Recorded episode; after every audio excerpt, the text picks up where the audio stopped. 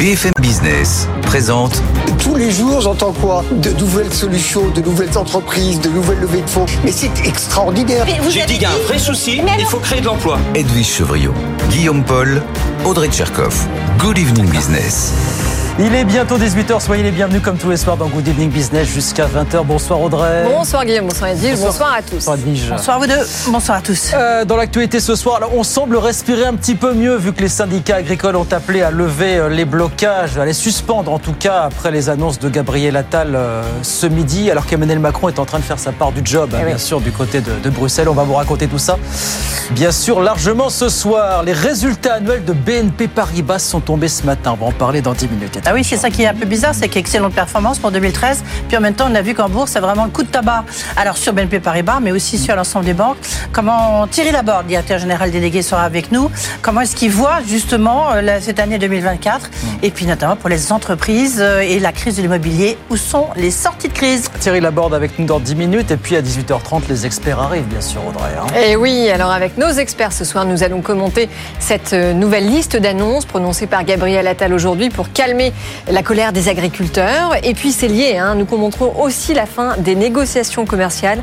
Elles se sont terminées cette nuit et confirment qu'il n'y aura pas de baisse généralisée donc en rayon cette année. Et puis enfin, le cri du cœur du patron de l'UNEDIC qui estime que le régime d'assurance chômage est clairement en danger. Alors colère légitime ou pas, euh, on y répond tout à l'heure. Il n'a pas tellement apprécié les propos de Gabriel Attal apparemment. Voilà le programme non exhaustif comme toujours. On est ensemble jusqu'à 20h sur BFM. À tout de suite. Good Evening Business, le journal.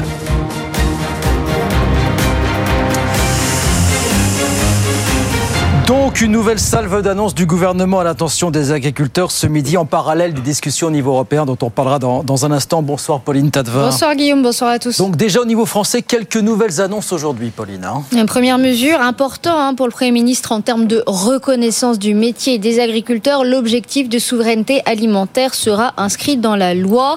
Il y a aussi des mesures financières et fiscales pour faciliter l'accès au crédit, pour faciliter la transmission des exploitations avec le relèvement des seuils d'exonération sur les successions ou encore des mesures d'aide pour les éleveurs bovins. Il y a aussi des annonces contre la concurrence déloyale, l'opposition au Mercosur, l'importance des clauses miroirs, l'interdiction d'importer des produits traités au thiaclopride, d'un pesticide utilisé pour les fruits et légumes, la volonté de créer une force européenne de contrôle pour lutter euh, contre la fraude sanitaire et des garde-fous pour les produits venant d'Ukraine. Important aussi la mise en place du plan Ecofito qui vise à baisser euh, l'usage de pesticides. Et bien ce plan Ecofito est tout simplement mis en pause.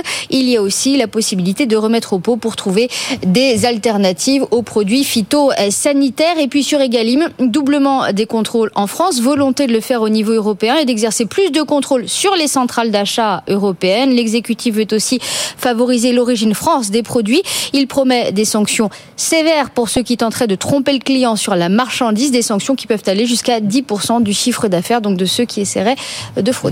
Bon alors les syndicats ne crient pas victoire mais ils appellent quand même au vu de ce qui a été annoncé ce midi à suspendre les blocages. La FNSEA, je cite, salue l'écoute du Premier ministre. Par contre, son patron euh, Arnaud Rousseau, celui de la FNSEA, a été très très dur vis-à-vis de l'Europe. La surdité de l'Europe, voilà ce qu'il déplore dans ce dossier. Écoutez. nous nous interrogeons sur la surdité de l'Europe.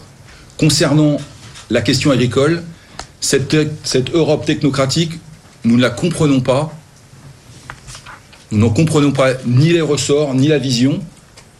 Et nous constatons que les euh, sujets portés autour du Green Deal et singulièrement euh, du Farm to Fork, le fameux de la fourche à la fourchette qui est la déclinaison agricole, n'est pas au rendez-vous. Voilà Arnaud Rousseau qui tape très fort sur l'Europe, alors qu'Emmanuel Macron, qui était donc à Bruxelles euh, aujourd'hui, a dit clairement que la France avait été entendue par Ursula von der Leyen sur l'ensemble de ces sujets. Emmanuel Macron qui a glissé une autre idée à la présidente de la Commission européenne, c'est de créer, comme en France, des lois Galim à travers toute l'Europe. Écoutez le président de la République. C'est ce que j'ai demandé à la présidente de la Commission maintenant de travailler dans la revue stratégique qui vient d'être lancée, c'est de mettre en place un égalim européen. C'est-à-dire de s'assurer au niveau de l'Europe qu'il n'y a pas un contournement justement de ce que nous avons fait au niveau français qui en a inspiré plusieurs autres par ces grandes centrales d'achat européennes. Voilà Emmanuel Macron tout à l'heure à Bruxelles et puis on reviendra bien sûr avec nos experts ce soir sur cette journée euh, forte en actualité du côté des agriculteurs, peut-être un tournant, mais on verra ça avec eux euh, jusqu'à 20h sur BFM Business. 18h04 dans l'actualité, on le disait, dure journée en bourse pour BNP Paribas qui a perdu 9,2% ce soir à la Bourse de Paris. Le groupe a annoncé ce matin des résultats inférieurs sur le quatrième trimestre. Les activités liées au crédit conso et à l'immobilier ont souffert et puis il y a eu quelques charges exceptionnelles qu'il a fallu passer. Thierry Laborde, le directeur général délégué euh, euh, de BNP Paribas, sera avec Edwige Chevrillon dans quelques minutes sur euh, BFM Business. À noter toujours dans le secteur bancaire, nouveau gros plan social annoncé en Allemagne aujourd'hui à la Deutsche Bank qui est en restructuration depuis quelques années, qui prévoit encore de supprimer 3500 postes d'ici la fin de l'année prochaine. Et puis, on vient en France, Sanofi a également publié ce matin ses résultats annuels. Le chiffre d'affaires progresse un peu de 43 milliards, un peu plus de 43 milliards, mais la rentabilité se dégrade et a priori ça ne devrait pas s'arranger tout de suite, tout de suite. Hélène Cornet.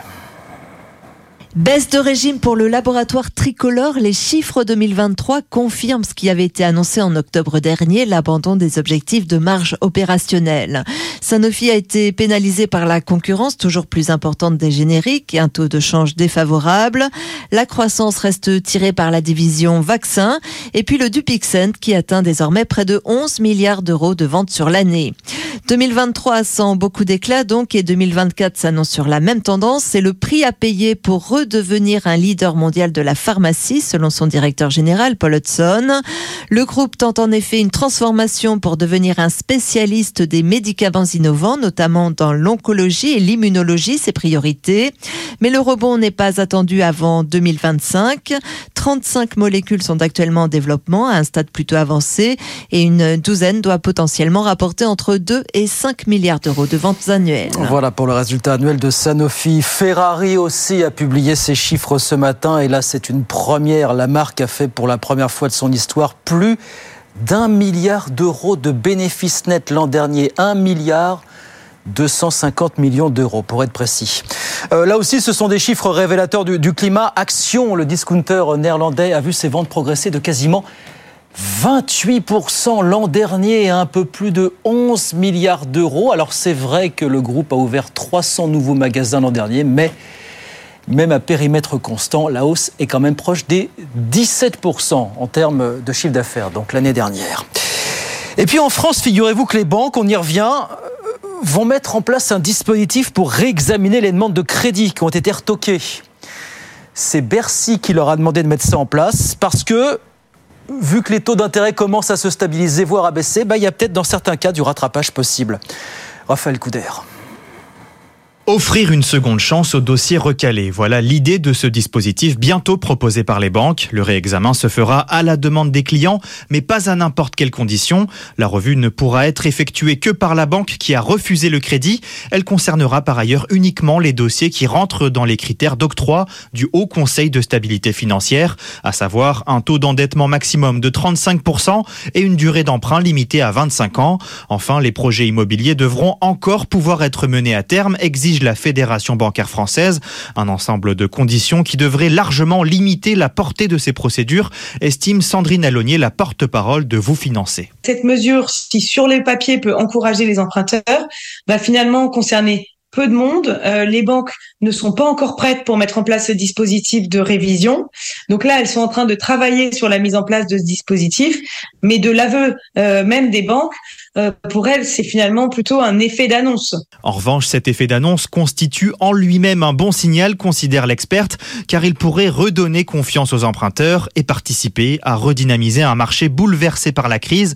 Plus d'un crédit sur deux a été refusé l'année dernière. Voilà, deuxième chance pour ceux qui ont été retoqués à la première occasion. Raphaël Couder avec nous sur BFM Business. 18h08. On va sur les marchés retrouver Aude Kersulek depuis Euronext à la Défense. Bonsoir Aude, on termine en baisse ce soir sur le marché parisien. Bonsoir.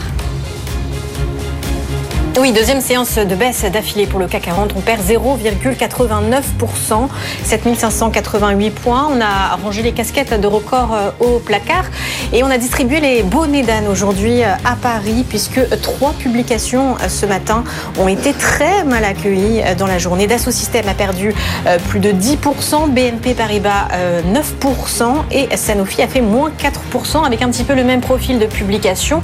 L'année 2023 a été bonne, mais il y a eu un ralentissement en fin d'année. Hein. À chaque fois, les chiffres du quatrième trimestre étaient moins bons euh, que le reste de l'année. Et puis, ces, trois entreprises ont été euh, plus prudentes sur leurs perspectives, sur leurs prévisions, et notamment sur la rentabilité. C'est par exemple ce qui a déplu chez Dassault donc il perd 10%. Euh, voilà pour les valeurs en baisse. À noter quand même, c'est hors CAC 40, mais une belle performance aujourd'hui. C'est Pluxy pour son premier jour de cotation à la Bourse de Paris. C'est le spin-off hein, de Sodexo et qui réussit donc son entrée euh, sur le SBF 120 puisque Pluxy gagne 5% à 29,91 euros. Le vrai havre de paix aujourd'hui à Paris. Donc le marché qui perd 0,89%. Euh, On est repassé sous les 7600 points, 7588 points, Guillaume. Merci beaucoup, Aude Kersulek, donc à Euronext pour BFM Business. On regarde rapidement ce qui se passe à Wall Street. Le Dow Jones qui grappille 0,57%, 38 368 points. Et puis l'indice Nasdaq, lui, plus 0,6%, 15 254. Tout ça à la mi-séance. 18h10, Thierry Laborde, le directeur général délégué de BNP Paribas et l'invité d'Edwige Chevrillon. C'est la grande interview dans un instant. À tout de suite. BFM Business présente Edwige Chevrillon, la grande interview. Bonsoir à tous, bienvenue dans la grande interview. Ce soir, je reçois Thierry Laborde, directeur général délégué de BNP Paribas. Bonsoir Thierry Laborde. Bonsoir Edwige Chevrillon. Euh, Aujourd'hui, c'est une journée un peu dure pour BNP Paribas à la bourse, puisque votre titre a chuté de plus de 9%, alors que vous avez publié ce matin des résultats sur l'année 2023 qui, a priori, étaient de très belles performances, hein, pour citer l'expression de votre directeur général euh, Jean-Bernard euh, Jean, Jean Laurent. Jean-Laurent, excusez-moi, Bonafé. Est-ce que, pourquoi, est-ce que vous comprenez ce, coup de tabac en bourse que vous, c'est quand même un coup de tabac pour BNP Paribas, pardonnez-moi. Oui, c'est une réaction à chaud. Vous savez, il faut rester oui, enfin, quand même. prendre un peu de recul Comment vous l'expliquez? C'est assez simple. D'abord, les résultats. Ils sont objectivement très bons. Hein. 10% hum. de croissance du résultat. 11,2 milliards conformes à nos engagements et avec une rentabilité des capitaux de 11%. Donc très bon résultat. Jusqu'à euh, présent, tout va bien. Exactement. ce matin, avant l'ouverture de la bourse. Les choses n'iront pas si mal dans quelques temps. Deux choses. Un dernier trimestre où nous avons pris d'avance, nettoyé quelque part des provisions de façon assez significative. Ça représente de l'ordre de 700 millions. Des provisions que sinon il aurait fallu provisionner en 24, en 25, qui sont prises d'avance. Et deuxième point, une, un petit ajustement de l'objectif de rentabilité à hauteur euh, de 2025, mmh. qui était historiquement à 12% et qui devient 11,5 à 12, une fourchette entre 11,5 et 12. Vous savez, quand on dit une société cotée, il faut vraiment dire les choses, il faut être transparent, et c'est ce que l'on fait. Peut-être avec un facteur de prudence, peut-être que dans deux ans, on aura été trop prudent en faisant cette annonce, mais je pense qu'il fallait la faire avec un tout petit ajustement de nos objectifs 2025, tous les autres étant confirmés. Un, un ajustement qui est dû à quoi À une année 2024 qui est un peu l'année de tous les dangers. On sait qu'il y a l'aspect géopolitique qui est très très important, d'où des incertitudes importantes, euh, bah, aussi évidemment pour, pour des banquiers comme vous. Euh, est-ce que c'est parce que déjà, lorsqu'on regarde vos performances 2024, on voit déjà que le dernier trimestre 23. 2023, donc le mmh. dernier trimestre 2023, a été plus ralenti. Est-ce que vous attendez un ralentissement de l'économie euh, en 2024 Est-ce que c'est ça qui pèse un peu aujourd'hui sur votre, sur votre performance boursière C'est pas ça qui nous fait changer nos objectifs, légèrement ajuster nos objectifs. En effet, nous voyons un ralentissement depuis l'été. L'économie européenne, nous sommes une banque européenne, la première banque européenne est atone, elle ne croit pas. Je pense que ça va durer encore quelques trimestres, tout dépend de la politique de la BCE et de la décision que prendra la BCE de baisser les taux. Mhm. Aujourd'hui, les taux, que ce soit pour un emprunteur particulier ou un emprunteur professionnel, sont très élevés et on voit beaucoup d'attentisme dans les capacités d'investissement. Un marché immobilier, vous aurez peut-être une question tout à l'heure, qui est bloqué dans de nombreux pays. Donc vraiment, plus la décision de baisser les taux sera tardive, plus la politique de taux sera mordante sur l'économie. Ça, c'est ce que l'on voit. Mais c'est pas ça qui, euh, encore une fois, modifie notre euh, notre ajustement, qui génère l'ajustement, puisque quelque part le modèle intégré du groupe, il sait s'adapter à des, en des environnements économiques moins porteurs. Il l'a montré depuis depuis des années. Je rappelle que sur période longue, hein, la, la, valeur de l'action, elle fait 250%, quand l'indice fait 100%. Oui. Donc on le voit Sur bien, un an, là, sur période longue, il n'y a pas de sujet. En dessous de 10 pas- de Du moins consort 10%. sur Ouais. 250%. Bon. Donc, deuxième élément, en revanche, ça, on ne peut pas le compenser. Ce sont des décisions de la rentrée, de l'été dernier, qui sont des décisions d'aut- d'autorité publique. L'une de la BCE, qui à l'été a décidé de ne plus rémunérer les réserves obligatoires des banques. Nous sommes la banque qui en dépose le plus. Ça coûte 250 millions d'euros de revenus en moins, mécaniquement, en 2024. Et deuxième élément, des décisions, on n'a pas à les commenter, simplement on les subit, donc on, on les disclose, des autorités belges qui ont augmenté les taxes bancaires, qui les ont rendues moins déductibles de l'impôt, donc un double effet qui va peser à hauteur de 100 millions, nous sommes la première banque en Belgique en 2024, et un troisième élément qui est une émission d'un emprunt d'État belge à un an pour les particuliers. Euh, L'État belge avait besoin de 7 milliards, il l'a valorisé avec beaucoup d'avantages fiscaux, ça fait 22 milliards et ça enlève des dépôts des banques, ça reviendra, mais pendant 9 mois en 2024, ça a un impact. Ouais. Est-ce que sur 2023, euh, j'aimais bien, c'est l'expression que vous avez utilisée là juste avant d'entrer en studio, on a nettoyé la piste, c'est-à-dire que vous avez tout mis, euh, voilà, euh, vous avez sorti tout ce qu'il y avait sous le tapis, vous avez passé des provisions de 700 millions, enfin, et puis maintenant. euh, ça y est, c'est clean pour 2024. Exactement. Et pour parce que vous 2025. vous préparez, vous vous préparez quand même peut-être à cette année plus compliquée. En tout cas, un ralentissement, on le pense sur le premier semestre. On estime que si les taux baissent à l'été ou un peu avant l'été, on aura une reprise sur la fin de l'année et en tout cas en 25. Donc on verra ce que ce que ce qu'est la réalité de l'évolution économique, mais on a quand même une certitude et ça c'est le premier élément important pour les gens qui nous écoutent parce que le particulier, les petites entreprises souffrent, ont beaucoup souffert de l'inflation. La désinflation, elle est engagée. Ça ne veut pas dire que les prix vont baisser, mais ça va augmenter moins. Donc ça, c'est une certitude. Ensuite, pour que la reprise économique d'une économie qui ne croit plus, pas de récession, hein, pas de récession, donc il n'y a pas de scénario catastrophe. Mais quelque part dans cet entre-deux, pour que l'économie reparte, il va falloir que les taux baissent. Printemps, été, nous verrons. Oui, il faut que les taux baissent. Ah oui, il faut que les taux oui, baissent. Une fois que l'inflation commence à baisser, il faut que les banques centrales décident de baisser Ou leur sinon, taux de, sinon, référence. on va quand même vers Bah, une sinon, vraie, crise beaucoup- économique. on contraint énormément l'économie. hein. Oui, ça c'est- un point euh, euh, important. Sur le plan du, du bénéfice, parce que vous faites plus de 11 milliards quand même de, de, de résultats. 11 milliards hein. deux. 11 milliards deux. Donc évidemment, les dividendes, vous les augmentez euh, d'une manière assez importante, dont 60, virgule- euh, 60% pour l'actionnaire. Est-ce qu'il n'y a pas un taux de distribution? C'est toujours un peu la question récurrente, surtout quand, pour BNP Paribas, qui pesait si lourd. Est-ce que c'est pas trop distribué? 60% aux actionnaires Est-ce que c'est pas le, le créneau un tiers, un tiers qui, qui marche et un tiers? Oui, mais salariés. Oui, mais on, on oublie, ma chère Edwige, on oublie le tiers des salaires. Mais justement. Eh, mais le salaire, il est pas dans le, il est déjà déduit quand on arrive au résultat. Oui. Donc les employés ont leur salaire, ont leur rémunération variable, ce qui représente quand même un salaire, une rémunération moyenne de l'ordre de 70 000 euros hein, dans le Enfin, groupe BNP oui, Paribas. oui. Et on rajoute participation intéressement qui croissent cette année.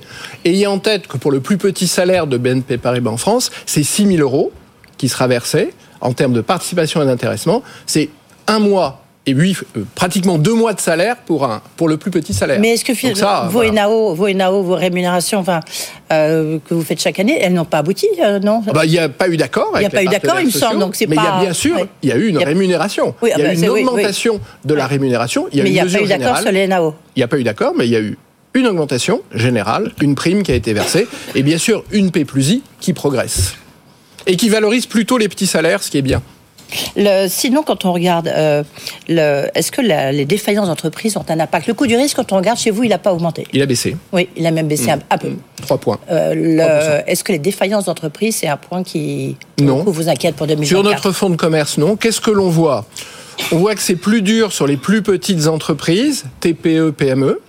On voit qu'il y a quelques trans- trésoreries qui se serrent dans certains secteurs d'activité, mais sur les plus grandes entreprises, sur les secteurs qui poussent, on n'a pas d'inquiétude et on ne voit pas de signaux de dégradation du risque sur ses clients et sur ses segments. D'ailleurs, regardez, les PGE se remboursent toujours très bien. Ouais. C'est une question euh, que vous m'avez souvent posée. Absolument. Mais là, je ne la posais plus parce qu'on sait Deux que- tiers des ouais. PGE sont déjà remboursés. Ouais. Mais il y a une difficulté sur les TPE. Sur les plus petites, oui. Sur les plus petites. Et sur certains secteurs bien spécifiques, le retail, le commerce de proximité, euh, quelques secteurs d'artisanat liés au bâtiment, puisque le bâtiment et le logement souffrent beaucoup. Si on regarde la, la question, j'ai encore plein de questions à vous poser évidemment, mais quand même sur la, la crise de l'immobilier, vous Mmh. l'avez mentionné tout à l'heure, on voit que l'immobilier commercial chez vous, bah, c'est un peu difficile. hein. Euh, les crédits à l'immobilier euh, sont, eh ben, c'est en- sur l'année 2023, ils sont établis à combien? Bon, ils sont euh, sur l'année 2023, ils doivent être à 9 milliards. Chez nous, c'est une baisse de 40%. Ouais, 40%. Mmh. C'est quoi la sortie de crise? La baisse des taux évidemment, mais pas que. Non, non? C'est pas seulement la baisse des taux. Ce qu'on voit, deux choses différentes entre l'immobilier commercial et l'immobilier Oui, euh, on va rester résidentiel. sur l'immobilier résidentiel Ré- d'abord. Restons sur les- le résidentiel. Le résidentiel, le taux de l'usure qui a été mordant jusqu'à l'été n'est plus mordant. C'est une bonne nouvelle, hein puisqu'on n'est plus bloqué par le taux de l'usure. Ça, c'est le premier point. Le ça a mis deuxième trop de point. temps justement à augmenter le taux de l'usure. Est-ce que la- vous considérez que la Banque de France a trop tardé Non, j'ai pas à commenter, ça s'est Bah, fait. Vous avez un point de vue de banquier. euh, bah, en à plus, commenter, ça s'est fait peut-être. Voilà, on a, Européenne. il Ah, a c'est fallu convaincre que le taux de l'usure était vraiment mordant. Il l'était. Des mesures ont été prises pour le corriger chaque mois. C'était une bonne mesure. Elle a produit ses effets. Le taux de l'usure n'est plus mordant. C'est la première chose. La deuxième chose, les taux ont cessé de monter. Ils sont même, quand on voit la petite redescente qu'on a vue sur les taux longs, légèrement baissés. Donc ça, c'est un bon facteur. En revanche, la demande n'est pas là. Et la demande ne sera pas là tant que les prix ne s'ajusteront pas. C'est ça le Mhm. sujet. Il y a un déficit, un écart structurel en France depuis des années entre le revenu disponible moyen et le prix de l'immobilier. L'un a monté beaucoup plus vite que l'autre. Et, et- et donc, les, les scénarios de sortie de crise, pour vous, c'est quoi? C'est un ajustement lent, lent. Oui, mais j'ai 24, j'ai vu les 25, déclarations 26. euh, ce matin de votre euh, président qui disait qu'il fallait, à la limite, il fallait que les, les prix baissent de 20%. C'est ça, pour retrouver. C'est un ajustement violent. Pour retrouver avec des, taux à 4 aujourd'hui, qui deviendront peut-être à 3, 3,5 dans quelques mois, euh, il faudrait qu'en effet les prix s'ajustent de 20%. Mais ils s'ajusteront pas de 20%. Bah oui. Non? Donc vous voyez une Donc sortie il y aura de moins quand de crédit immobilier, il y aura moins d'immobilier, ce sera plus difficile. Mais le sujet n'est pas obligatoirement celui-là en France. Le problème structurel, c'est le logement. C'est la nécessité de construire plus de logements. Parce que si vous ne construisez pas de logements, le bien devient rare et c'est un facteur qui empêche les prix de baisser.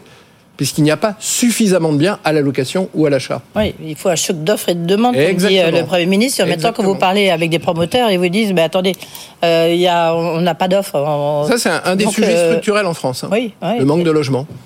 Peu de permis de construire, trop de normes là encore, beaucoup de normes. Mais est-ce que vous-même, les banquiers, vous n'avez pas été beaucoup trop euh, euh, rigide dans vos, dans vos critères, justement, pour Ah, Mais, les crédits immobiliers C'est ce qu'on a dit. Hein, aujourd'hui, euh, le crédit immobilier, c'est simple, c'est pas nous qui fixons les critères. C'est le haut oui, mais enfin, c'est le- vous qui les octroyez. Oui, mais c'est quand même, c'est Ah le oui. Haut Conseil à la stabilité financière qui nous donne un critère à 35% Ouais. de reste à vivre, de taux d'effort. Voilà, donc on doit respecter, sinon on est contrôlé. Et euh, voilà, donc on est quand même sur un marché assez contraint. Euh, encore une fois, on le- c'est- c'est c'est- c'est pas, c'est pas inutile, hein, parce qu'il faut aussi faire attention à des endettements qui, qui pourraient être trop, trop élevés. hein. Il faut Oui, aussi faire donc attention en fait, il n'y a pas vraiment de scénario de sortie de crise. Il y a un scénario lent, lent, de Ouais. baisse des prix progressifs si les ça. prix baissent. Ils avaient un petit peu baissé, là ils se stabilisent. Il y a quand même les taux qui vont rebaisser et qui vont redonner un peu de pouvoir d'achat immobilier. L'immobilier commercial, on voit bien quand même, comme, comme disait le Premier ministre, décidément, euh, Gabriel Attal, dans son discours de politique générale, il disait le rapport au travail a changé. Les temps sont différents, surtout avec la jeune génération. Euh, il prenait même euh, éventuellement une semaine en quatre jours. Pas une semaine de quatre jours, mais une semaine en quatre jours. L'immobilier commercial, ça se porte pas très bien. hein. Oui, mais là ça s'ajuste plus vite. Ah oui Pourquoi? Parce que c'est un marché de professionnels, ils sont moins nombreux, Mhm. et l'ajustement des prix est en train de se faire. Ensuite, l'inconnu qui reste, c'est le taux d'utilisation des bureaux. C'est l'exemple que vous citiez avec ces questions de semaine de 4 jours, de 5 jours. On voit qu'on n'est pas encore au bout sur l'utilisation des mètres carrés de bureaux. Bah non, on voit qu'il y a encore plein de, bureaux vides à la défense. hein. Donc à un moment, et c'est peut-être une solution au sujet précédent du résidentiel, c'est vraiment compliqué. transformé, c'est compliqué, Très je le compliqué, sais. les normes, les le normes, et encore, Eh oui, et on encore les normes. partout. Mais compliqué, à un moment, il faudra transformer des locaux de bureaux en locaux d'habitation. Mais d'autre il y a beaucoup de gens qui ça, essayent et, ils se heurtent justement, c'est très compliqué. C'est vrai. Beaucoup plus qu'on ne le, le pense. Le crédit aux entreprises, on a vu qu'il y a des grands groupes euh, qui connaissent des difficultés avec cette flambée des taux d'intérêt. Est-ce que pour vous, c'est euh, il n'y a, rien, de, rien de durable, rien d'inquiétant. Non, il n'y a rien d'inquiétant. Sur le segment des grandes entreprises, on a toujours vu quelques cas où l'entreprise devait s'adapter ou se restructurer. C'est classique, ça arrive très régulièrement. En revanche, globalement, on n'a pas de sujet d'inquiétude sur les grandes entreprises. Parlons des grandes entreprises françaises. Elles restent très dynamiques. Elles se sont bien capitalisées. Elles, se, elles sont capitalisées. Et on commence à voir, pour 2024, en particulier sur de la fusion-acquisition, sur du rapprochement d'entreprises, un marché qui est en train de repartir. Alors qu'il a été difficile en 2023. Je peux vous demander combien euh, BNP Paribas a dû provisionner sur le dossier Casino? Moi, je ne commenterai pas cette, euh, cette donnée. Non, c'est une, donnée, des principaux une donnée du secret des affaires que je ne commenterai pas, ma chère Edwige. Pourquoi? Parce qu'encore une fois, je ne je parle jamais, nous Ça ne vous a parlons coûté jamais très cher. de cas Ou ça va vous coûter très cher. Non, non, non, tout ça est dans les comptes depuis un moment. Ouais.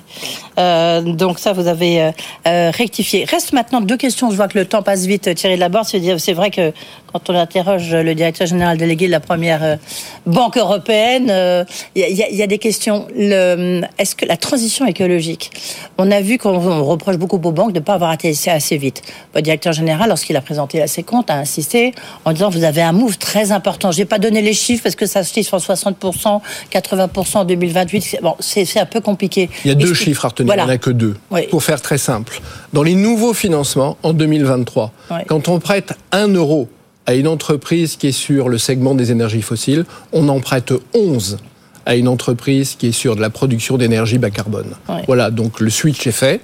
On a encore avancé les objectifs, cette fois sur le stock, pour être à 20-80, 20% énergie fossile, 80% bas carbone en 2028. L'engagement précédent, c'était 2030. Et en 2030, nous serons à 10-90. Ce qui veut dire qu'en 2035, quand il n'y aura plus, a priori, nous verrons ce qu'il en sera, de véhicules euh, thermiques neufs produits, BNP Paribas n'aura plus d'exposition à l'énergie fossile. Oui, il y a encore toute cette question, effectivement, parce que la, la, ça, la, la location et l'automobile, c'est énorme, c'est un très très gros, euh, avec Arval, c'est un très gros sujet pour vous, mais puisqu'il nous reste une minute, je voudrais qu'on parle quand même d'intelligence artificielle, parce que c'est un sujet qui est, je veux dire, dont on parle beaucoup, mais là, ça s'accélère très vite.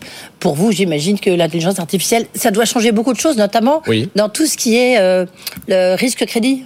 Bien sûr, dans le scoring.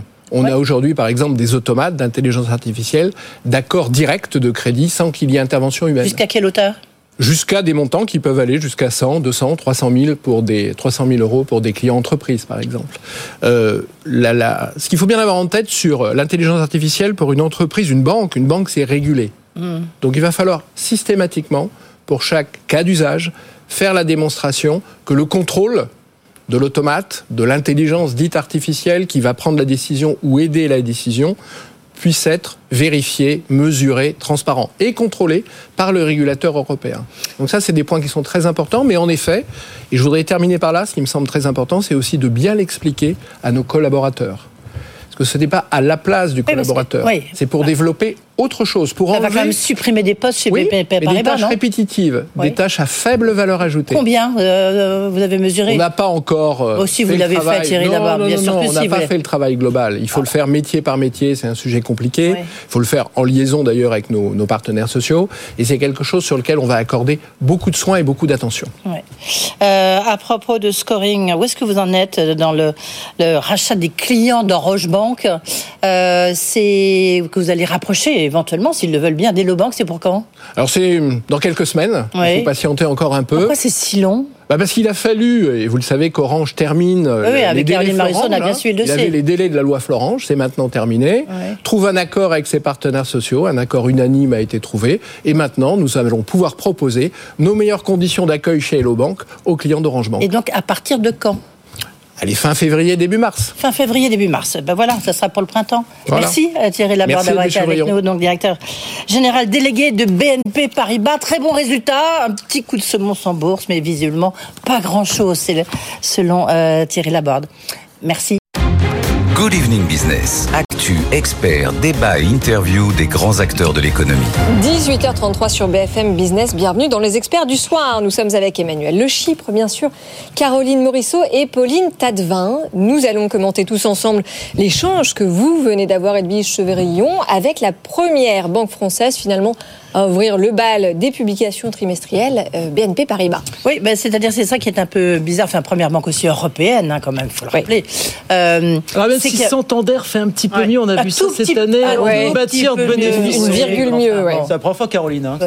Ouais, on va rester. Bah, c'est rarissime. Je ne sais pas si c'est la première fois, mais en Ouais. tout cas, c'est rarissime. Après, c'est pas. Enfin, les banques espagnoles en ce moment euh, sont euh, très avantagées euh, par les taux variables, alors Ouais. que nos modèles de banques françaises euh, Ah oui, ça va se retourner ne profitent pas du tout de de la remontée des Eh taux ben parce qu'elles ont des stocks de crédits à taux fixe qui pour l'instant profitent pas de la remontée des taux. Absolument, pardon. En tous les cas, euh, La BNP. BNP Paribas, Thierry Laborde, bah, il était plutôt optimiste par rapport à. Évidemment, il s'est pris euh, plus de 9% de baisse aujourd'hui, donc ça fait Ouais. quand même beaucoup. Euh, il faut dire qu'il y avait aussi les conséquences de, de la Fed.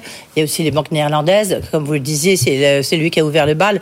Il reste quand même très positif. Il faut quand même voir que les performances assez étonnantes. Vous avez on- 11 milliards de, de, de bénéfices. Euh, Certes, le dernier euh, trimestre euh, de 2023 n'a pas été très bon. On montre qu'on est déjà sur un ralentissement. Sur 2024, quand même, il reste, euh, il reste assez positif. Ils disent on a fait un ajustement sur la rentabilité en 2025. Enfin, visiblement, ça n'a pas l'air. euh, voilà, il nous a expliqué pourquoi. Je pense qu'il n'y a pas, il y a pas vraiment péril en la demeure. Non, mais ce qui est quand même intéressant, c'est que ça montre que des résultats euh, records, des résultats historiques, vous l'avez dit, euh, 11 milliards de bénéfices nets annuels, euh, ça ne suffit pas à satisfaire le marché. C'est quoi, Caroline? C'est un effet ciseau négatif? Non, non, c'est vraiment enfin, les résultats records de l'année euh, 2023 ont été totalement occultés effectivement par une mauvaise note euh, en fin d'année. Quoi. Sur le dernier trimestre, c'est vrai qu'il y a quand même des signaux euh, d'alerte. Euh, eux, eux mettent ça sur le compte euh, de toute une série de d'éléments exceptionnels. C'est vrai qu'ils ont passé des provisions sur un certain nombre de litiges euh, pour euh, tirer un trait sur ces litiges, etc. Et que là-dessus, ils vont repartir du bon pied. Mais si on regarde les activités, il y a quand même un certain nombre d'activités qui ont souffert. Le crédit à la consommation, l'immobilier, l'immobilier oui. commercial et résidentiel a beaucoup souffert. Sur toute l'année dernière, la banque de détail en France a pas mal souffert aussi. Et puis même sur les banques, la banque de financement et d'investissement, on voit que l'activité se normalise, qu'il y a quand même une demande moins forte que dans les deux années qu'on suivi le Covid. Tous, tous les ans, on est habitué à dire tous les ans, BN- BNP Paribas dégage des résultats records. Ça fait Ah, quelques années que c'est comme ça. records, ça, oui, 11 oui. milliards de- non, mais de- Une année de plus, voilà. d'accord une fois de plus. Tous les ans, on nous dit voilà, c'est le modèle, c'est c'est la, c'est la preuve toujours que le modèle universel euh, made in BNP Paribas fonctionne et plus résilient que d'autres. Évidemment, il n'y a rien de grave. Ils arrivent toujours à compenser euh, euh, l'arrêt d'un moteur sur une activité par une autre activité. Il n'empêche que là, quoi. les résultats sur la fin de l'année dernière portent quand même les stigmates d'une conjoncture qui ralentit, d'une BCE qui tarde à baisser ses taux et qui commence quand même à, à souffrir un petit peu plus que. euh, Oui, oui, oui. En fait, avec un rendement en capital un peu inférieur euh, aux autres banques européennes. De ce point de vue-là, il l'a dit Thierry Laborde, il faudra absolument qu'il y ait une baisse des taux euh, d'ici euh, d'ici mars, quoi. Donc, euh, sinon, ça va peser lourdement sur l'économie et les entreprises. Emmanuel de Chypre, vous êtes inquiet pour la BNP Paribas? Non, je suis pas vraiment inquiet pour la BNP Paribas. C'est un environnement qui est défavorable, c'est vrai. Alors, quand vous avez euh, un 4x4, hein, vous êtes évidemment moins réactif que quand vous avez une voiture de course. Mais c'est vrai que par rapport à, c'est vrai que la conjoncture, elle s'est retournée assez vite. Donc c'est vrai que les modèles de banques qui sont davantage assis sur la banque de financement, etc. Bah oui, là ils ont un avantage euh, comparatif dans euh, la dernière période. Mais c'est vrai qu'il y a une inertie euh, à BNP Paribas qui est liée au modèle. C'est pour ça qu'il y a une partie de la performance qui est moins bonne que certaines autres banques. Mais enfin, euh, franchement, euh, c'est pas, un problème de, conjoncture défavorable plus que de stratégie euh, inopportune ou euh, euh, ou malvenue. Objectivement, quand vous, Bon, rien quand de vous grave, voyez quoi. le cours, quand vous voyez le cours de l'action, euh, vous dites euh, bon.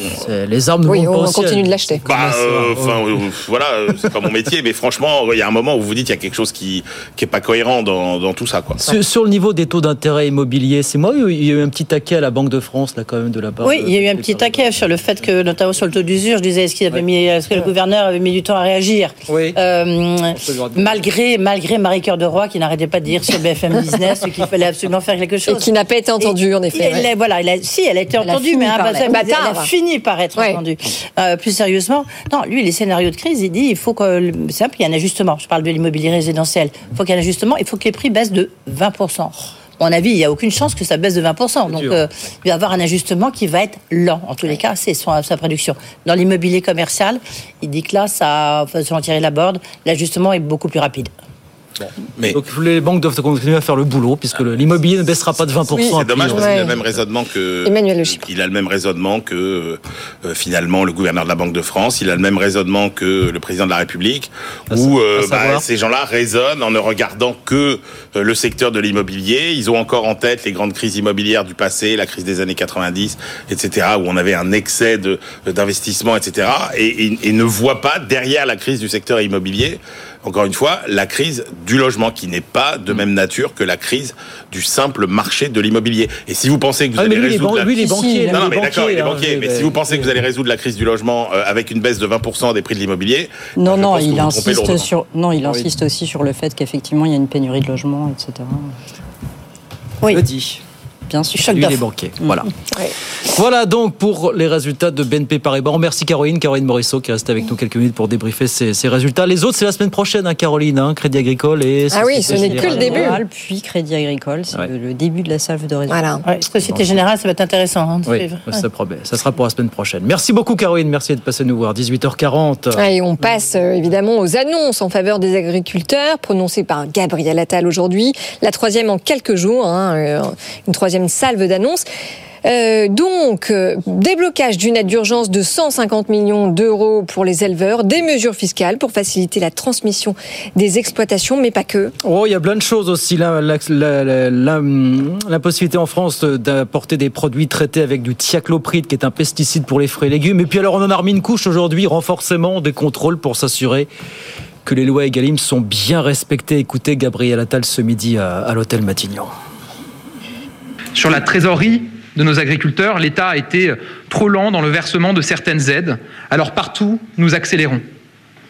Je pense aux aides d'urgence, je pense aussi au remboursement TICPE, je pense évidemment à la viticulture. C'est ce que nous faisons aussi sur la loi Egalim. Cette loi protège nos agriculteurs et leurs revenus, mais dans les faits, elle est souvent contournée. Alors, la semaine dernière, nous avons doublé le nombre d'inspecteurs chargés de contrôler les prix. Nous doublons le nombre de contrôles et nous serons intraitables pour les entreprises qui ne respectent pas les règles d'Egalim. Pauline Tadevin, donc cette crise de l'agriculture, on euh, commence par la commenter avec les annonces nationales de Gabriel Attal, mais il faut dire aussi qu'en face, évidemment, euh, il y a eu le discours d'Emmanuel Macron qui, lui, parlait depuis euh, ce qu'il a réussi à négocier à Bruxelles. hein. Oui, tout était lié en fait. Aujourd'hui, déjà dans l'après-midi, finalement, Gabriel Attal et les trois ministres qui l'accompagnaient, Marc Fesneau, Bruno Le Maire et Christophe Béchu aussi, avaient commencé à, à même à dé- défricher ce qui allait se passer du côté européen. Ce qu'on peut dire d'abord, c'est que vous le dites, troisième vague de mesures, mais cette fois, elle est concrète. Il y a eu plein d'annonces, euh, des mesures fiscales, des choses très précises, mais qui étaient importantes, qui étaient attendues. Il y a eu la mise en pause du plan euh, éco-phyto. Ça, c'était une forte attente euh, des, des agriculteurs, euh, qui a été accompagnée par une promesse, entre guillemets, s'il faut remettre au pot pour la recherche, pour trouver des alternatives à ces produits euh, phytosanitaires, eh bien, on le fera, a dit euh, Gabriel Attal. Vous le savez, c'est pas d'interdiction sans solution. hein. C'est ce que clament les, les agriculteurs. Voilà, ça, ça a été une des annonces euh, aujourd'hui. Euh, vous le dites aussi, effectivement, des annonces au niveau euh, européen, la volonté de créer une force européenne de contrôle pour lutter contre la fraude sanitaire, donc aux, aux frontières. On va plus regarder euh, les produits qui arrivent chez nous pour voir si oui ou non ils respectent les mêmes règles que celles qui sont imposées aux agriculteurs. Les fameuses clauses miroirs, ouais. français. Voilà, il y a aussi l'opposition réaffirmée au traité du Mercosur, l'importance des clauses miroirs, on, on vient de le dire, l'interdiction, donc comme vous l'avez dit Guillaume, de- d'importer des produits qui sont traités au, au thiaclopride, ce fameux pesticide.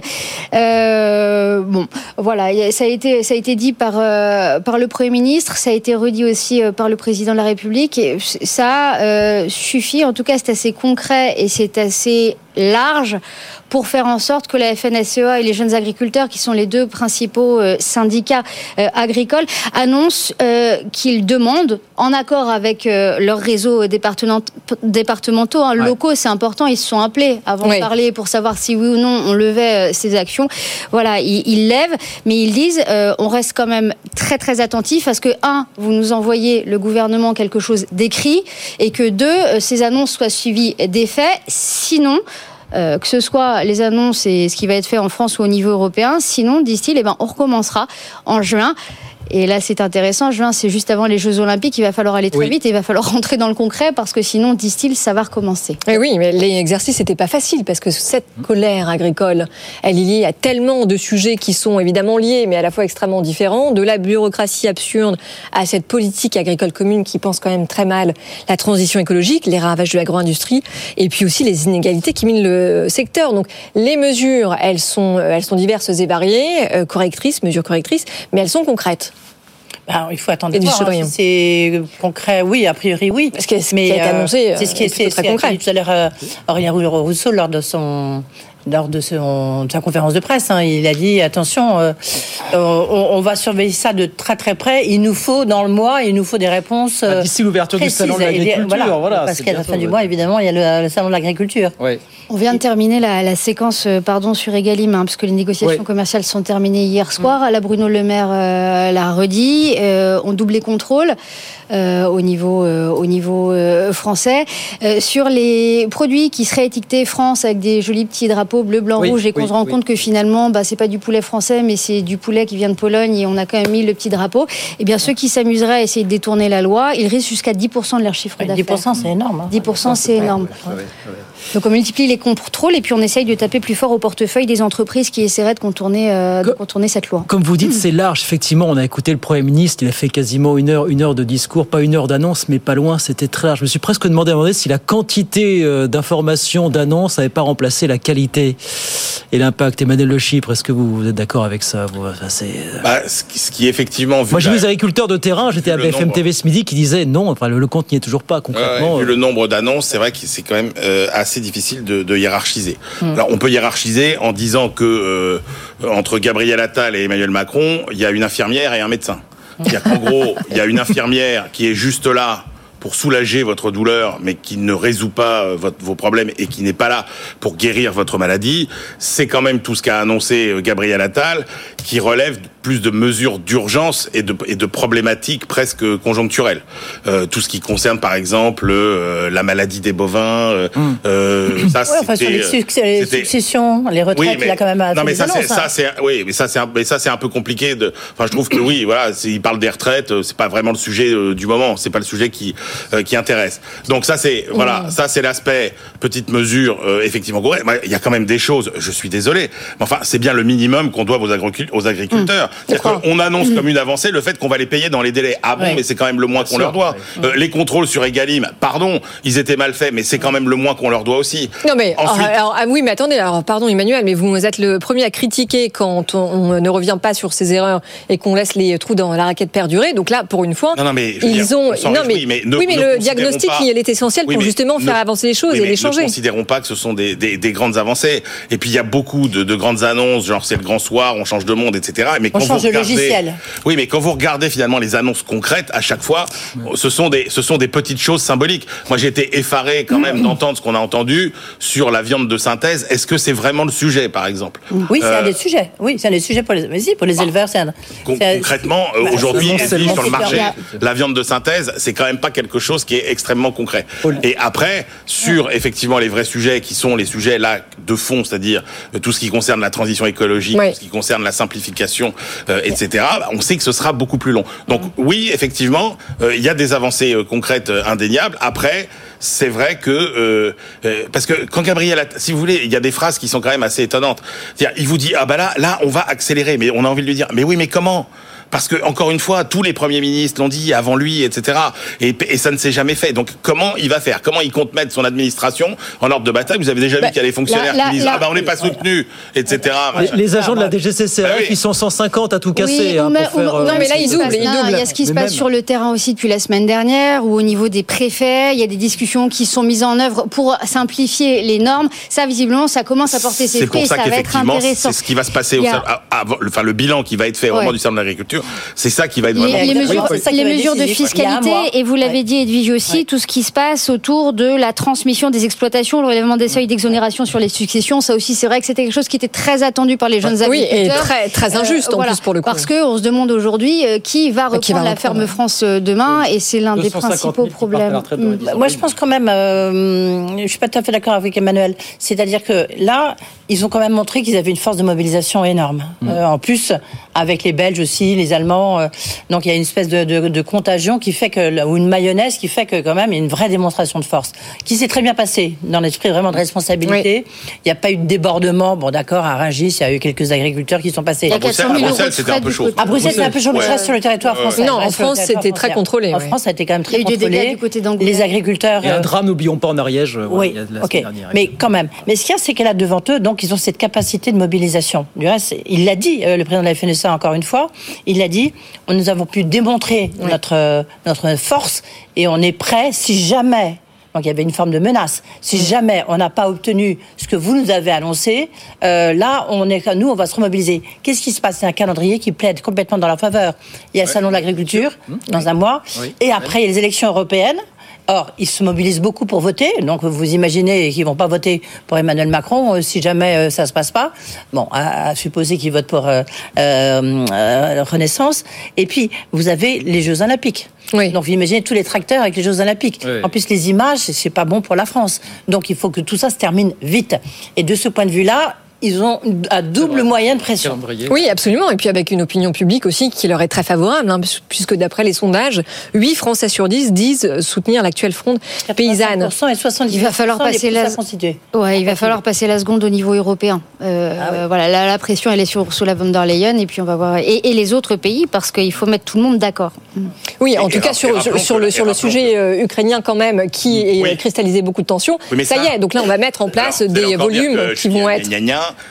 mais la, la réalité, c'est que ça fait partie de ce que j'appelle les sujets conjoncturels. C'est-à-dire, ça, c'est- ça fait bah pas oui, mais partie- conjoncturel qui Non, mais euh, bien change sûr, complètement mais la vie au quotidien euh, des acteurs concernés. C'est pas, pas les sujets les plus compliqués euh, à résoudre. Sur l'Ukraine, c'est possible de prendre des décisions assez vite. Encore une fois, sur tout ce qui est Hmm. concurrence déloyale, grands accords commerciaux, transformation écologique, Bah, etc. sur, sur le Mercosur, on a pris des positions fortes. Les 4% de jachère aussi. Euh, Il y a- il y a- enfin, il y a on sent qu'il y a mais un peu de oui, mais courage, enfin, qui se met en place. mais ça bouge, ça bouge, ça bouge. On a fait le choix en tout cas de pas déverser des milliards dans l'urgence pour pas non plus entraîner une réaction d'autres professions. Bah, cent- qui auraient non, pu On a arriver. déversé- 100 150 déversé millions d'euros quand même. 400 millions. 400 millions depuis le début des, des Mm. mesures. euh, voilà. Non, et puis là, les euh, 150 nouveaux millions d'euros euh, qui sont annoncés pour soulager la charge fiscale et sociale aussi des éleveurs. Mais encore une Ouais, fois, mais ça, c'est une amplification de ce qui avait été annoncé. C'est une amplification Ah, d'une c'est mesure pas une qui avait déjà été annoncée. Bien, au milieu de tout ça, les négociations commerciales, il faut quand même qu'on en dise un mot parce qu'elles se sont terminées à minuit. Il y a une légère euh, confusion dans les chiffres selon les acteurs. On a beaucoup d'acteurs qui nous disent on s'attend à des hausses en moyenne de 2-3% en rayon Oui, pour les que- bah, prochains que. Oui, mais Oui, attention, parce que l'ANIA, qui est le principal Oui, oui, syndicat de, fournisseurs de l'industrie agroalimentaire, n'a pas ça en tête. On écoute tout de suite le président Jean-Philippe André ce matin. ça va se jouer quelque chose entre moins 1 et 0. Donc euh, une, une stabilité, stabilité des prix dans le meilleur des cas, de la déflation sans doute. Quand vous êtes à moins 1, le, le mot, le mot a du sens, vous êtes, vous êtes en déflation. Bien sûr. Parce que c'est du 0 moins 1 par rapport à une demande moyenne à peu près entre 3, 5 et 4. Alors, tout le monde dit 2-3%, sauf lui, le patron de l'ANIA, qui dit entre moins 1 et 0. Il y C'est quoi le loup, là Ça part un peu dans tous les sens. Tout le monde ne dit pas 2-3% en fait. Il y a les distributeurs qui disent 2-3%. Il y a l'ILEC qui est l'autre grosse association de- d'industriels qui dit 2-3%.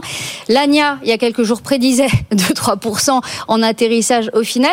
Et puis tout à l'heure, euh, j'ai pu avoir un représentant du- d'une grosse coopérative agricole qui me disait euh, ou plus 1, entre moins 1 et plus 1, qui rejoint donc là euh, ce que nous dit ce que nous dit ce que nous dit le patron de, de l'ANIA. Ça dépend effectivement. euh, Dites-moi Edwige. Non, ça dépend, euh, euh, ça dépend de ce qu'on ce qu'on met dans les moins 2 ou moins 3% ou dans les zéros, si elle est multinationale ou pas, qui évidemment, là, il y a, des- il y a plus de Donc c'est pour ça qu'il va y avoir de toute façon, comme nous, disait un acteur du secteur tout à l'heure, on, on y verra plus clair dans quelques jours parce que là maintenant tout cela va être donné à un médiateur, les chiffres vont être compilés, euh, voilà. Euh, L'atterrissage selon les distributeurs ce sera 2-3%. Après comment on analyse ce 0, 1, euh, ces, ces prix étals? Ceux qui le disent comme ça aujourd'hui nous disent c'est parce qu'on a eu une grosse pression des distributeurs justement euh, pour faire baisser les prix et donc forcément ce sera moins bon pour les personnes euh, en amont, les agriculteurs, etc., qui Ouais. auront moins d'argent au final et qui dénoncent cette pression des distributeurs un maximum pendant ces négociations commerciales. Les distributeurs vont dire 2-3%. Ils disent qu'il y a une quinzaine de multinationales qui ne jouent jouent pas le jeu, qui font pression aussi pour augmenter les prix. Et donc là, il y a 15 grands groupes. D'ailleurs, ce matin, on nous disait que les négociations n'étaient pas totalement terminées avec un certain nombre de multinationales oui, qui n'avaient pas. D'accord, mais ce que je retiens quand même, c'est que ces négociations, en effet, elles débouchent pas sur une baisse généralisée des prix en rayon, mais en revanche, euh, elles signent la, la, fin de la flambée des prix. Non, mais je veux dire, c'est la fin de la grande inflation. Il y a de la matière première on, on sort de 20% sur deux ans sur l'alimentaire. Là, on est à 2-3%. Ça fait six mois que les prix alimentaires sont stables. Donc en gros, l'inflation, elle, elle, est terminée depuis six mois. Ça fait six mois que les prix alimentaires n'augmentent plus. Voilà. Non mais, et donc, ce, non, mais ce sont les, les, les premières négociations oui, qui entrent dans ce cadre-là. Qui signent un peu le retour voilà. à la normale. C'est ça un atterrissage. D'ailleurs, quand, euh, quand, quand le, le, patron de la Fédération du commerce et de la distribution nous disait 2-3% hier, il disait la même chose que vous, Emmanuel Le Chip, c'est qu'on arrivait effectivement, on retombait à peu près sur nos pattes après euh, cette, forte, cette période de forte, de forte inflation. Le truc, c'est qu'on se dit que maintenant, après, après tant d'années de turbulence, on se, on se rend compte, et même hier, c'est Jacques Cressel, le patron de la Fédération du commerce et de la distribution, mmh. qui disait à quel point ce système, cette grand-messe annuelle, en one shot était devenu quelque chose de totalement obsolète. Bah, disons que en fait, négocier sur une fenêtre très courte, en effet, de deux mois, sans pouvoir s'adapter tout au long de l'année, c'est un système un peu dépassé. Alors ça, c'est l'avis de, grand débat, ça, le grand voilà, débat. de oui, Michel Cher de, de Système U qui le dit. Emmanuel Macron à Bruxelles tout à l'heure a dit qu'il fallait regarder s'il était possible de faire un peu plus de négociations tripartites, donc en mettant ah. dedans et les distributeurs et les industriels mais, mais, et les agriculteurs. Oui, mais la réponse du patron d'Intermarché, c'est en disant mais c'est quand même des, des, données confidentielles. Donc si vous voulez, on peut oui. pas avoir. Euh, ah, mais le patron de Lidl, le patron de Lidl, ouais, dit, moi je fais, des, je fais des, des, tripartites depuis plusieurs années avec les. Ouais, ça concerne 20% à peu près. De... 20%, il dit il en fait quand même un petit peu quoi. Non mais, mais ça fait honnêtement, pas pendant les années de, de, de quasi déflation, la, latente et de stagnation des prix, ce système, tout le monde le trouvait très bien. Formidable, et parce que ça bougeait pas. Et effectivement, le grand gagnant de tout ça, il faut le rappeler, ça a quand même été le consommateur. Ouais. Si vous comparez l'évolution des prix de l'alimentation euh, entre, par exemple, la France et les États-Unis, euh, le consommateur euh, français, il a gagné 10 à 15 oui. de pouvoir ah oui, d'achat ah oui. alimentaire. Ah oui, alors Pauline, vous n'étiez pas là hier, mais celui qui non, mais on a eu un, celui qui un gros débat. Les fouilles, tout le monde se dit est-ce que c'est le distributeur non, ou est-ce que c'est la C'est le consommateur. Parce que je, parce que je vous ai écouté, j'ai entendu. C'est ça. Et donc, et donc, effectivement, là, on est rentré dans un schéma complètement différent, dans un rapport de force complètement différent. Et c'est vrai qu'on se dit, bah, peut-être que euh, ce serait mieux de négocier plus souvent. Mais encore une fois, ce qui est le, le, le, le, poison le plus, le plus profond, c'est celui qui a ancré dans l'esprit des consommateurs le fait que la meilleure alimentation possible, en gros, c'était la moins chère. Mm. Et que, et que ça, ça n'avait pas de conséquences de payer le moins cher possible. Et on en revient au sujet des agriculteurs. Exactement. Oui. Si vous regardez, euh, si vous regardez aux États-Unis, les prix euh, des fruits et légumes sont 40 à 100% plus chers qu'en France. Et mmh. les agriculteurs vivent mieux. Nous, en France, euh, on a des prix beaucoup plus bas. Et encore une fois, sur 100 de valeur créée euh, pour un produit, il y en a que 8 qui reviennent à l'agriculteur. Il n'y a pas un pays où la ouais. part de la valeur est aussi faible pour l'agriculteur. Donc, il y a un moment où il faut aussi s'interroger sur, euh, sur nos valeurs. Très vite, Très rapidement, juste, je pense qu'Emmanuel a raison, ce a, c'est que ça peut paraître étonnant, mais c'est juste que la part de l'alimentaire dans le, le budget euh, d'une famille a beaucoup, beaucoup diminué, parce que maintenant, vous ah, avez pour les, plus précaires, les, pour les plus précaires, pour les, les plus précaires. Oui, mais ça, c'est, il y a oui. deux choses, Edwige, là-dedans. Il y a, il y a, il y a aussi euh, l'évolution d'une société bon. qui s'enrichit, qui prospère. Il est normal que l'alimentation, la part de l'alimentation baisse. Oui, mais parce que les mais dépenses pour tout ce qui est technologie, euh, voilà, les, les, les, les iPhones Entre ou autres, euh, smartphones. Oui, mais ce qu'il faut dire aussi, c'est que certains acteurs de l'agroalimentaire ont profité de l'inflation pour augmenter leurs marges.